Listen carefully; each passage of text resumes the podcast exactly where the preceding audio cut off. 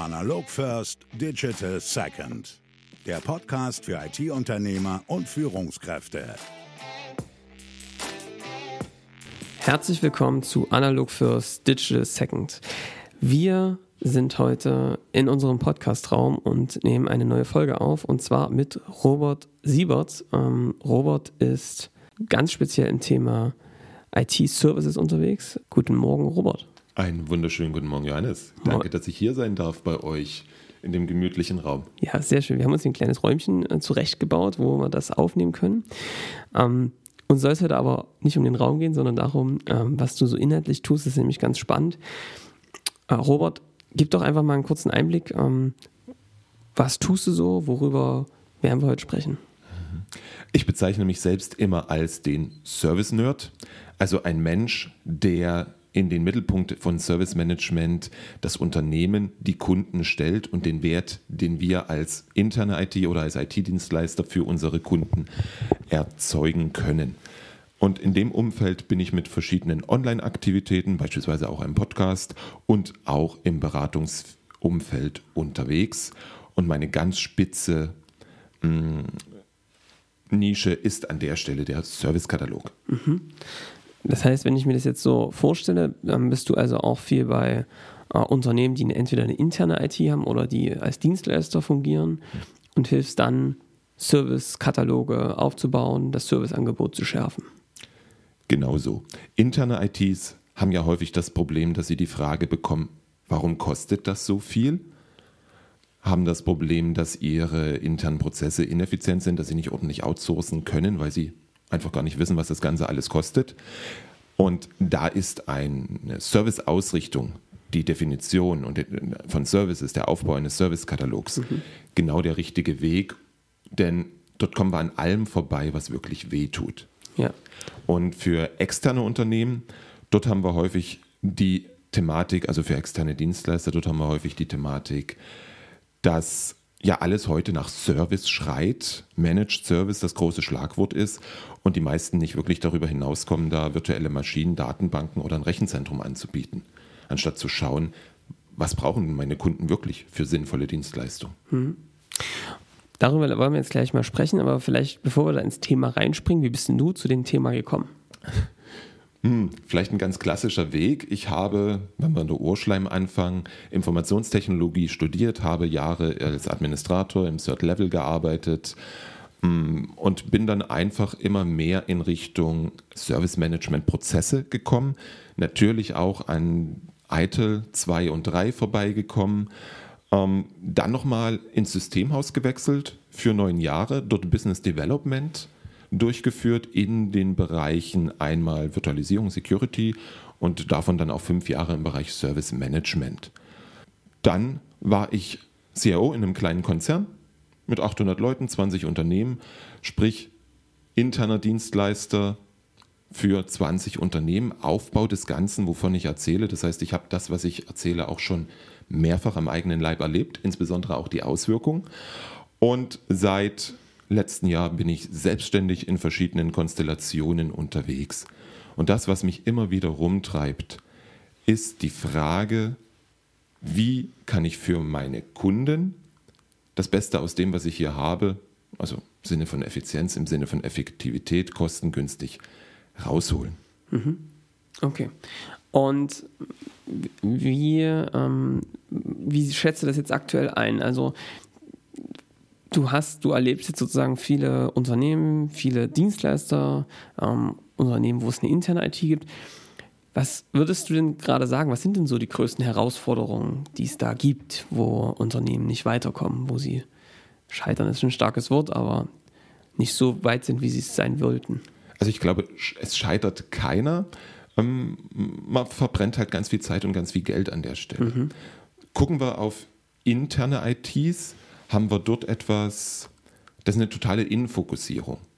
Immer mehr mit weniger Leuten. Das heißt, ganz viel Optimierung der Prozesse. Es wird versucht, im Service Desk noch kleinste Dinge herauszuholen, obwohl es eigentlich ganz andere Ansatzpunkte im Unternehmen gibt, um die IT wesentlich effektiver zu machen. Wir haben Kostendruck, ganz klar, immer. Der wird auch nie weggehen. wir haben Digitalisierungsdruck und damit haben wir auch den Wandel der IT hin zu einem Berater, Trusted Advisor oder wie wir es an der Stelle auch immer nennen wollen als eine Herausforderung.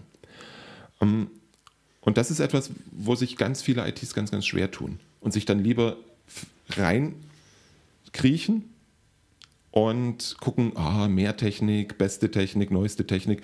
Aber darum geht es nicht. Mhm.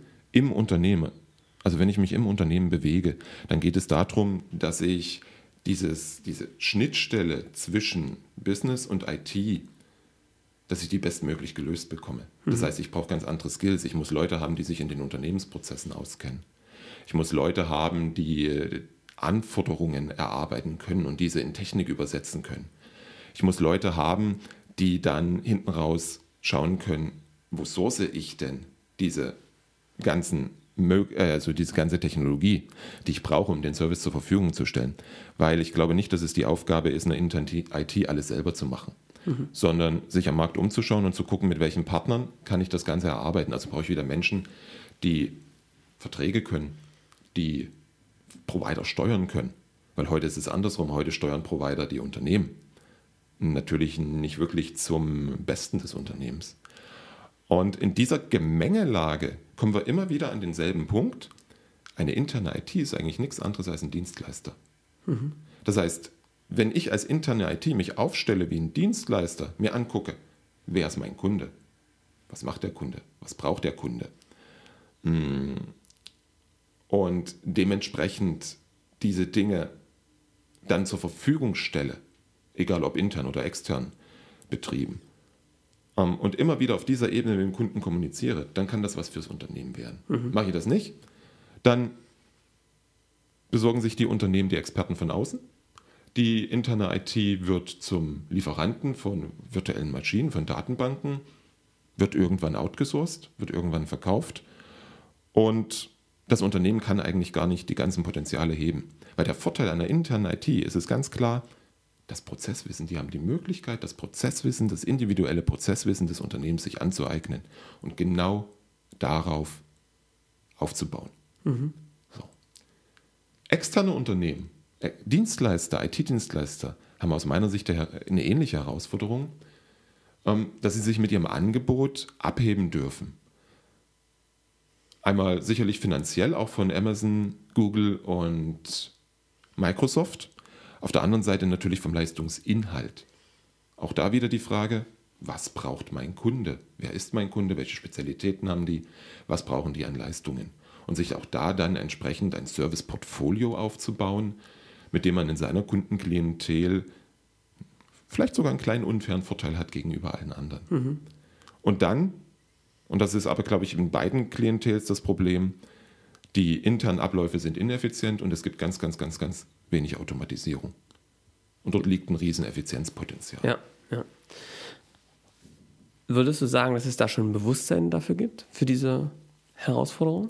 Mm, wir haben unterschiedliche Arten von IT-Leitern. Mhm.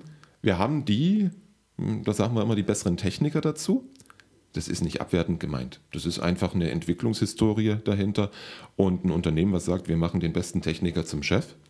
Da ist das Bewusstsein nicht wirklich da. Und dann weil wir, die Business-Perspektive fehlt? Ja, weil der Fokus nie anders gesetzt wurde mhm. und das Unternehmen vielleicht auch damit erstmal glücklich ist, zufrieden ist, was er da macht. Mhm. Aber da ist die Perspektive nach draußen überhaupt nicht da. Mhm.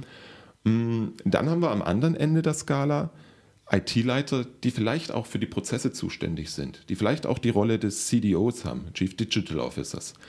Mm.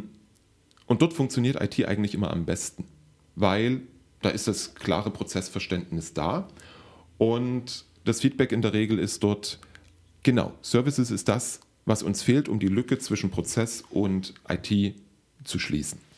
Und dazwischen gibt es ganz, ganz viel. Mm.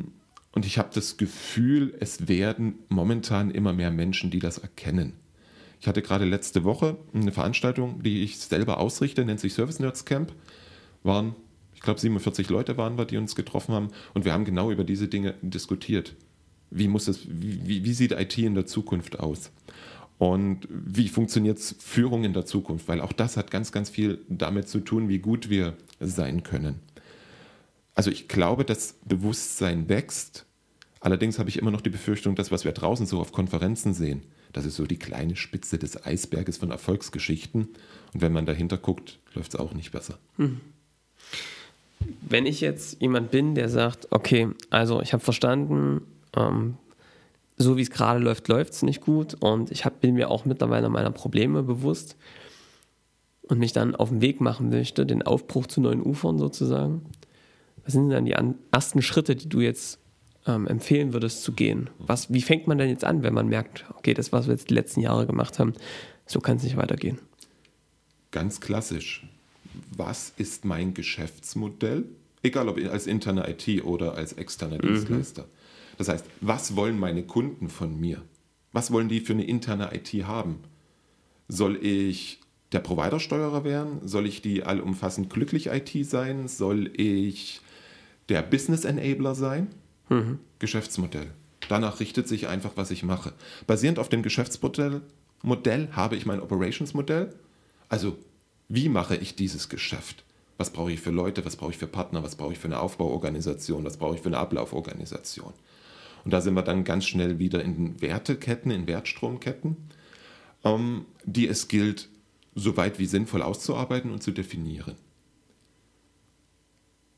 Dabei beschäftige ich mich schon mal, wer ist mein Kunde, was braucht der Kunde? Und auf Basis dessen muss ich schauen, welche Leistungen biete ich denn mhm. an. Also im Unternehmen ist es sicherlich nicht wirklich eine gute Idee, außer man ist IT-Dienstleister, ähm, Services anzubieten wie virtuelle Maschine oder Datenbanken. Klar, die braucht man als Bausteine, aber das ist nicht das, was das Business will. Das Business will Rechnungen drucken, Rechnungen verschicken. Die wollen Angebote erstellen. Um, die wollen vielleicht Werbeanzeigen in TV und online disponieren. Das ist das, was die Leute wollen. Das heißt, der nächste Schritt ist zu verstehen, welche Abläufe hat das Unternehmen, was sind die Kernprozesse, wie funktionieren die und auf Basis dieser dann die Lösungen anzubieten. Also jetzt eine, erkenne ich eine sehr große Parallele. Wir machen das ja quasi immer für die Unternehmen, für ihre, wirklich für ihre Kunden ähm, und da ist es genau unser, unser Thema, in dem wir auch ganz viel unterwegs sind, ist zu sagen, geh mal raus aus dem Angebot, was du machst, aus dem Produkt, was du da auf den Tisch stellst, sondern eher, was ist denn eigentlich das wirkliche Kundenproblem? Das ist genau, wie du es ja jetzt auch gerade gesagt hast, eben nicht, dass du, dass dir die virtuelle Maschine fehlt. Ja, das ist es in letzter Instanz, aber es geht ja um viel mehr. Was erzeugt denn das, wenn du sozusagen aus deiner Sicht so, wenn man sozusagen das gesamte Problem auf einen Blick hat? Letztes Jahr hatte ich in Wien eine Veranstaltung, 20 CIOs in einem Raum und ich habe die Frage gestellt, stellen Sie sich vor, Ihre IT wird ausgegründet, was würden Sie als erstes tun? Haben die Leute aufgeschrieben und das, was ich gerade gesagt habe, stand alles da. Und dann habe ich gefragt, okay, was haben Sie davon heute? Naja, Prozesse. Vielleicht auch ein Angebot. Aber all diese anderen Dinge, Geschäftsmodell, Operationsmodell, Kundenkenntnis, alles nicht da. Hm. Das heißt, es verändert einfach den Fokus. Ich frage nicht mehr, was kann ich anbieten, sondern ich frage, was, was, was braucht ihr?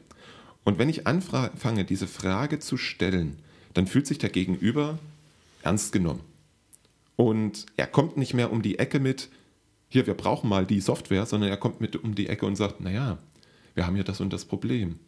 Wir sind eine Universität, wir wollen die Lehre digitalisieren. Wir wollen, dass Leute, die krank sind, beispielsweise die Vorlesung nachholen können, ohne aufs nächste Semester warten zu müssen. Und in diese Diskussion muss ich reinkommen. Mhm.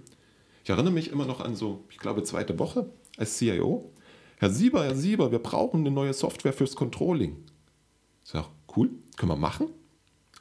Aber ich bin neu hier. Lasst uns erst mal gucken. Ich würde gern wissen, wie ihr arbeitet. Wir haben uns in anderthalb Stunden angeguckt, wie die Arbeit ist. Und wir haben festgestellt, es ist nicht die Software, die die Zahlen hübsch macht und an die Wand wirft, sondern das Problem war, dass die Zahlen nicht richtig sind, weil man sieben Medienbrüche dazwischen hat. Mhm. Also haben wir erstmal die beseitigt und damit zehn Manntage pro Monat im Controlling eingespart und danach haben wir eine BI-Lösung für die Zahlen hübsch machen gekauft. Mhm. Und wenn ich auf der Ebene bin, dass das Business um die Ecke kommt und sagt, hey, scheiß drauf, was die Lösung ist, das ist mein Problem, dann habe ich alles richtig gemacht. Und diesen Wandel müssen wir hinbekommen, Und den bekommen wir hin, indem wir in Geschäft denken, indem wir in Geschäft sprechen, indem wir auch unsere Sprache verändern. Mhm. Weil ich glaube, in den letzten 20 Jahren haben wir so die Mitarbeiter auf IT getrimmt. Die versuchen uns jetzt schon am Telefon zu erklären, oh, der Server geht nicht, wir rennen los. Aber es war was ganz anderes. Hätten sie uns mal erzählt, dass sie nicht auf die Datei zugreifen können, hätte man vielleicht gesehen, dass es die Benutzerrechte sind. Mhm. Um, und das dürfen wir ändern. Und die Unternehmen, die das machen, da sieht man ganz klar, IT erhält einen viel höheren Stellenwert. Es kommt, teilweise geht es im Business auf. Bei der ING Lieber beispielsweise ähm, gibt es eigentlich bloß noch eine Infrastruktur-IT. Alles andere IT ist in den Fachbereichen, in Cross-Functional Teams. Und dann läuft es fürs Unternehmen besser, viel besser. Mhm. Das heißt, dass du dann wirklich dahin kommst, dass IT eben nicht nur ist, die mal die Tickets bearbeiten, sondern die wirklich dazu wären, die Prozesse in den Abteilungen zu digitalisieren, indem sie tief mit reingehen und als Befähiger da auch dienen. Prozesse digitalisieren, neue Geschäftsmodelle auch zu ermöglichen. Weil das, was wir gut können, ist über Technologie reden. Und das ist auch etwas, was das Business braucht, weil wenn das Business die Möglichkeiten gar nicht kennt, hm. kommt es gar nicht auf neue Ideen. Ja. Allerdings ist es nicht nur die Sache hinzugehen und zu erklären, wie Big Data funktioniert. Es ist viel besser, wenn wir hingehen und sagen, hey, so funktioniert das. Und aus unserer Sicht könnt ihr damit das, das, das und das machen. Was haltet ihr davon? Was habt ihr für Ideen? Ja. Wir müssen raus aus diesem Keller oder diesem Loch. Wie würdest du denn jetzt sagen, also ich denke jetzt mal weiter, okay, das habe ich verstanden. Ähm, wir haben es geschafft, sozusagen diesen Kunden zu identifizieren und auch unser Angebot und unsere Prozesse darauf abzustimmen. Was, was erlebst du denn so? Was sind denn gute Mittel, wie ich das dann auch an meine Kunden kommunizieren kann? Weil du musst natürlich da auch, ist ja auch eine Veränderung für mhm. die. Ja. Ne? Erst stand die IT in der Ecke, jetzt soll sie auf einmal in die andere kommen. Wie baut man das Vertrauen auf? Wie kommuniziert man das neue Angebot, den neuen Ansatz? Also wenn ich bei meinen Kunden schaue, bei denen, denen es am besten funktioniert, da haben wir das Business ganz, ganz zeitig mit ins Boot geholt. Dann haben wir nicht gesagt, hey, wir definieren hier Services für unsere Kunden, sondern sind hingegangen und haben gesagt, okay, ähm, wir wollen, dass sich die Zusammenarbeit verändert. Dazu wollen wir euch ein klares Angebot formulieren, bei dem ihr wisst, was ihr bekommt, bei dem ihr wisst, was es kostet. Und dazu brauchen wir deine Hilfe. Und in 80 Prozent der Fällen hieß es, genau, das ist das, was wir schon immer haben wollten. Lasst uns drüber reden. Ähm, für solche Zwecke habe ich mir irgendwann mal auf Basis der Business Model Canvas eine IT-Service Canvas ausgedacht, mit der man dann solche ersten Gespräche moderieren kann. Wenn man dann das Versprochene auch umsetzt und nicht drei Monate im stillen Kämmerlein verschwindet, sondern kontinuierlich in den Austausch geht, dann geht das ganz, ganz schnell. Es ist irgendwie wie immer im Leben, es kommt auf die Kommunikation an. Bedeutet, ich brauche jemanden, der mit dem Business redet und das regelmäßig. Und auch wenn es bloß mal im Monat eine Viertelstunde ist und jeder sagt, nee, es ist alles noch so wie bisher, aber nee, stopp, nächste Woche wollen wir dann, äh Quatsch, nächsten Monat wollen wir dann Folgendes angehen. Ah, dann lass uns mal drüber reden. Also es ist wirklich ganz, ganz viel Kommunikation, in die ich da investieren muss. Und das Business nimmt diese Chance ganz schnell wahr, weil sie bisher es nicht häufig nicht gewohnt sind, dass sich jemand für sie interessiert, sondern dass jemand um die Ecke kommt und sagt, hier, das ist es und ach, übrigens das und das darfst du sowieso nicht. Ja. Kommunikation, Kommunikation, Kommunikation. K klein starten, jetzt mhm. nicht auf das gesamte Unternehmen zugehen, sondern sich eine Abteilung vornehmen, einen Prozessbereich vornehmen, ähm, mit denen das aufbauen im, im Sinne eines MVPs, mhm. Minimum Viable Product, und beide Seiten dann von der Erfolgsstory erzählen lassen. Das schafft Vertrauen. Und es geht manchmal schneller, als einem lieb ist. Mhm. Dann fragen die sozusagen kontinuierlich immer wieder nach. Dann kommen andere, hey, wann sind wir endlich dran? Mhm. Also wenn die, wenn, wenn die, jetzt sage ich schon, wenn die, böse, wenn die Menschen aus dem Business miteinander reden und erzählen, hey, die IT hat das und das jetzt bei uns gemacht. Und die anderen dann sagen, hey, das will ich auch. Dann ist alles gut. Dann muss man bloß sehen, dass man hinterherkommt. Ja. Zum Hinterherkommen habe ich auch noch eine Frage. Wir gehen jetzt mal weiter und ich, die Kunden haben das verstanden. Es gibt dieses Miteinander. Ich könnte stelle mir das dann also vor, dass man auch für sich eine Art Vorgehen hat, wie man sozusagen so neue Anforderungen, neue Ideen, die da kommen, bewertet, dass man halt eher wahrscheinlich mehr in Workshops, in ähm, Gesprächen miteinander erstmal die Ist-Situation, den Wunsch eigentlich rausfindet, bevor man gleich in der technischen Lösung ist. Mhm. Ähm, wenn das dann so aufgebaut habt, was verändert sich denn dann? Also wie schaffe ich das denn, das dann zu managen als mhm. IT-Leiter? Also welche Rollen brauchst, du, welche mhm. Prozesse, wie kriege ich das dann in den Griff? Mhm. Heute konzentrieren wir uns, glaube ich, ganz viel auf Operations, also den Betrieb des Ganzen und das Beheben der Störung. Ja. Alles andere kommt ziemlich zu kurz. Wenn wir das am Laufen halten wollen, dann brauchen wir ein aktives Service-Portfolio-Management. Sprich, ich brauche von, ganz, ganz von, etwas, das nenne ich Demand. Das heißt so diese, diese latent, den latenten Bedarf. Wenn man darüber redet, wo wollt ihr mittel-, kurz- und langfristig hin? Wenn ich mittelfristig die Lehre digitalisieren möchte, dann ist das etwas, das muss ich mir aufschreiben, das muss ich wissen. Weil irgendwann wird es tatsächlich zu einer Anforderung und wenn ich dann erst davon erfahre, ist es zu spät. Aus diesen Demands werden Anforderungen, die ich dann bearbeite, und da hast du völlig recht, da reden wir nicht über Technik. Da nehmen wir dann auch wieder ganz klassische Mittel wie Business Model Canvas, Value Proposition Canvas, in denen wir uns angucken, was soll denn tatsächlich erreicht werden und wir dann schauen, was machen wir da für IT drunter? Was ist denn dafür adäquat? Dieses Portfolio, Rolle, fragtest du, das ist der Service Portfolio Manager, wenn wir mal klassisch in Rollen sprechen der schaut, welche Demands, welche Anforderungen werden wir bearbeiten, weil man kann nicht alles bearbeiten. Mhm. Das weißt du, das wissen wir. Ähm, da muss priorisiert werden nach Geschäftswert, nach Dringlichkeit, nach Umsetzungsdauer, was auch immer gerade da relevant ist. Und der muss über den Lebenszyklus der Services schauen, welche können wir denn abkündigen. Heute ist es häufig so, in, also ich finde in jedem Unternehmen zwei, drei Dinge, über die ich frage, wozu ist denn das da? Was macht denn das? Keine Ahnung. Warum schaltet das nicht ab? Haben wir Angst. Weil man nicht weiß, wofür es da ist. Also dieses aktive Management spart am Ende ganz viel Geld. Und wenn die Nutzungszahlen runtergehen, muss man wieder mit dem Business drüber reden. Was denn los? Haben sich eure Anforderungen geändert? Macht ihr das gar nicht mehr? Was machen wir damit? Für jeden Service, und das ist eine ganz wichtige Rolle, brauche ich einen Service Owner. Der kann natürlich auch mehrere Services verantworten. Allerdings ist es wichtig, dass es ihn überhaupt gibt. Das ist der, der Ende zu Ende verantwortlich ist dafür, dass der Service funktioniert. Mhm. So ein bisschen vielleicht auch Anleihe aus der Produktentwicklungswelt bei Scrum, der Product Owner, sicherlich ähnlich gelagert. Und auch der redet ganz viel mit dem Kunden, der übersetzt Anforderungen ins Team. Und der ist der erste Ansprechpartner für alles rund um den Service. Und dann brauche ich noch jemanden, der den Kunden umfassend betreut. Nennen wir ihn Account Manager oder Business Relationship Manager, wie auch immer. Also Vertrieb. Die IT braucht einen Vertrieb. Der, der regelmäßig da sitzt, fragt, funktioniert alles, fragt, was hat sich an der Strategie verändert, was gibt es Neues bei euch, was plant ihr, welche Veränderungen stehen an der Tür, der dann diesen Demand- und Anforderungstrichter ähm, füttert. Das sind so, glaube ich, die, die wichtigsten. Und wenn ich outsource, dann brauche ich noch Fähigkeiten im Provider-Management, in der Steuerung der Dienstleister.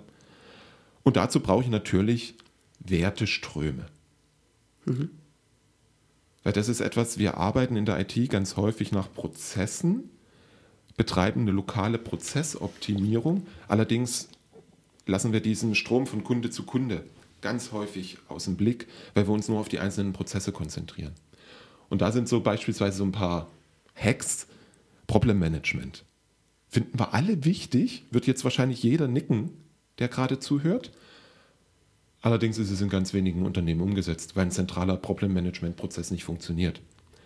Das heißt, wenn ich dem Service Owner als Aufgabe, als Verantwortung das Problemmanagement für seinen Service mitgebe und Regeln aufstelle, beispielsweise ein Problem pro Monat bearbeiten, mindestens, dann kriege ich bei 50 Services plötzlich 50 Probleme im Monat gelöst.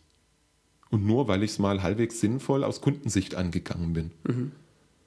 Und das sind dann so die Dinge, über die man nachdenken darf. Wie komme ich aus einer heutigen Silo- und Prozesswelt in eine serviceorientierte Welt? Weil wenn ich das ganz bis zum Ende denke, dann habe ich vielleicht Service-Teams, die crossfunktional sind, die andere Services konsumieren, aber die für den einen Service letztlich all das in einem Team haben. Und ich habe nicht mehr diese, diese großen Silos. Und wenn ich dann noch ganz mutig bin, setze ich diese Services auch auf dem Enterprise-Level? Hm, hatte Donnerstag ein Beispiel, da ging es um Buchung von Meetingräumen. Klar, da ist ein IT-Anteil dabei. Und da ist noch ganz viel mehr dabei. Da ist Catering dabei, da ist Facility Management dabei, hm, da sind die dabei, die die Räume ausstatten, der Beamer-Mensch. Und wenn ich dort diesen Service auf dem Enterprise-Level ansetze, habe ich einen, der ist plötzlich dafür für all das verantwortlich. Und der kann das auch alles koordinieren. Und die Verantwortung liegt auch jeweils an der richtigen Stelle. Mhm. Und in dem Beispiel, in dem Unternehmen, hat danach plötzlich das ganze Thema äh, Besprechungsräume auch funktioniert. Weil es, kein IT-Thema mehr war. Ja. Okay, also das heißt, du hast jetzt gerade die Zukunft gemalt, wie das Ganze aussehen kann. Ähm, wenn die Unternehmen ähm, sind die oder erleben die, erlebst du die so, dass sie ihre Vision so klar deutlich formulieren können, wohin die Reise geht? Die meisten Unternehmen, die bei mir aufschlagen, kommen mit dem Wunsch, einen Servicekatalog zu haben. Alter Spruch, Servicekatalog alleine macht krumme Beine. Mm, das ist der Ausgangspunkt und das ist schön. Sie sind sich nicht bewusst, was daran alles hängt. Mhm. Weil häufig, und das, das, das sieht man bei gescheiterten Projekten, häufig wird irgendwie ein Servicekatalog zusammengeschustert, mit ganz viel Aufwand auch erstellt. Häufig verschwindet er dann in der Schublade und wird nicht wirklich gepflegt, weil die Konsequenz nicht raus erfolgt. Hm. Eine stringente Konsequenz aus so einem Servicekatalog ist Automatisierung. Mhm. Ganz klar, das größte Potenzial für Effizienz und Effektivität in der IT liegt in der Automatisierung. Wie viele Menschen legen beispielsweise noch Nutzeraccounts manuell an? Wie viele Menschen da draußen sind tagtäglich damit beschäftigt, Berechtigungen auf Fileservern oder in SharePoint oder in Teams oder wo auch immer zu vergeben? Mhm. Und wie viele Menschen sind damit beschäftigt, darauf zu warten, dass es endlich kommt? Anstatt das zu automatisieren und innerhalb von einer Minute gibt es eine Mail, hey, fertig, kannst losmachen. Ja. Das ist eine Konsequenz daraus. Mhm. Eine Konsequenz daraus ist wirklich der äh, Bedarf nach Personal mit anderen Fähigkeiten. Es wird Administratoren, es wird Techniker geben, die gerne diese neuen Rollen ausfüllen werden. Das wird nicht die Mehrheit sein.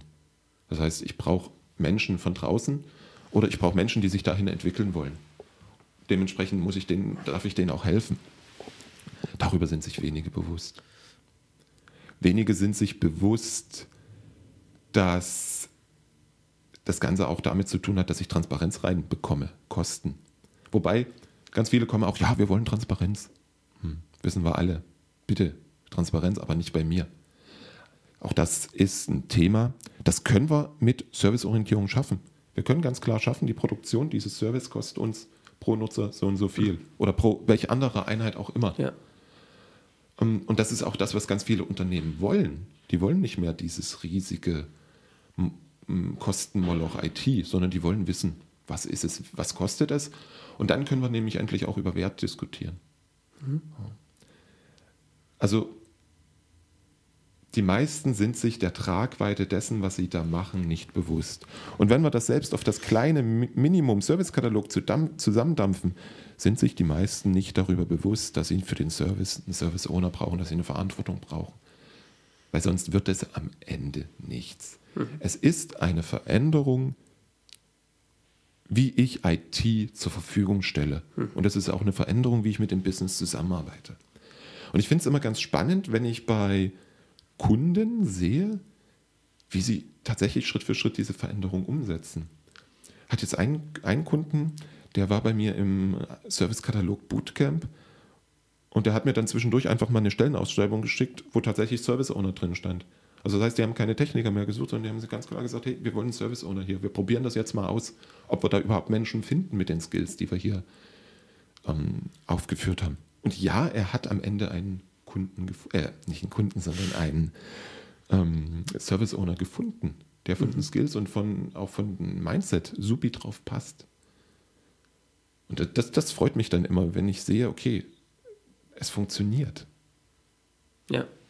Also, äh, ich kann da total, ich kann deine Beobachtung total äh, unterstützen und sehe das äh, sehr, sehr ähnlich. Die äh, Zusammenfassung kann also heißen, wenn du anfangen möchtest, gehe raus und geh eher mal einen Schritt aus dem Operativen zurück auf das strategische Level, überleg dir, wer ist dein Kunde und fange dann darauf an, die richtigen Services zu definieren, mit den Prozessen dahinter. Und vor allem mit den Kunden. Ja. Mit den Kunden zusammen. Es ist ein Dialog. Klar, es kann, es kann gut gehen, wenn ich sage, hier, ich biete dir das und das und an. Das kann gut gehen. Aber es wird wesentlich besser, wenn ich sage, ey, was brauchst du? Und dann kriege ich nämlich auch das Thema Digitalisierung gewuppt. Viele Business-Einheiten sind sich, glaube ich, der Möglichkeiten Digitalisierung gar nicht bewusst. IT ist sich bewusst, aber IT ist sich des Bedarfs nicht bewusst, weil sie gar nicht wissen, wie eine Rechnung erstellt wird. Ich bin beispielsweise ganz großer Verfechter davon, dass jeder IT-Mitarbeiter mindestens eine Woche im Jahr in irgendeiner Fachabteilung unterwegs ist und sieht, wie die arbeiten. Und dann einfach hingehen zu können und sagen, ja, ich verstehe das, ich verstehe jetzt auch, warum du anrufst und warum das für dich so wichtig ist, dass da jetzt eine Störung ist, weil es ist 23. Das, der Monat, es muss die Abrechnung zur Krankenkasse. Ja. Wenn das nicht funktioniert, zahlt das Unternehmen Strafe. Das wissen die meisten ITler gar nicht, dass es solche Regelungen gibt. Und dann kriegt man das nämlich zusammen hin. Und ich glaube auch zu viel weniger Reibungsverlust. Ja. Cool. Also, sehr schöne Einblicke, ähm, wie man das Ganze kundenzentriert aufbauen kann. Ähm, da schließt sich auf jeden Fall der Kreis. Wir stellen in unserem Podcast immer dann auch die Fragen, ähm, du als Unternehmer, ähm, wie machst du das eigentlich? Ne? Es kommt ja, man weiß ja, da kommt auch eine große Flut an Informationen. Ähm, du bist auch viel online unterwegs. Wie schaffst du denn das, in deinem Alltag so die Flut an neuen Informationen, an neuem Wissen zu organisieren, für dich damit umzugehen? Ganz schwieriges Thema. Ich sage immer, wenn ich, wenn ich auf Twitter unterwegs bin, dann wären daraus mal gern mehrere Stunden, weil es da so viel ganz tolle Informationen gibt, ganz viel tolles Wissen, ähm, was man auch irgendwo dann im Geschäft gebrauchen kann. Und das ist natürlich die, die, die Gefahr dahinter. Mm, Ich beschränke meine Kanäle inzwischen, ganz klar, in denen ich unterwegs bin.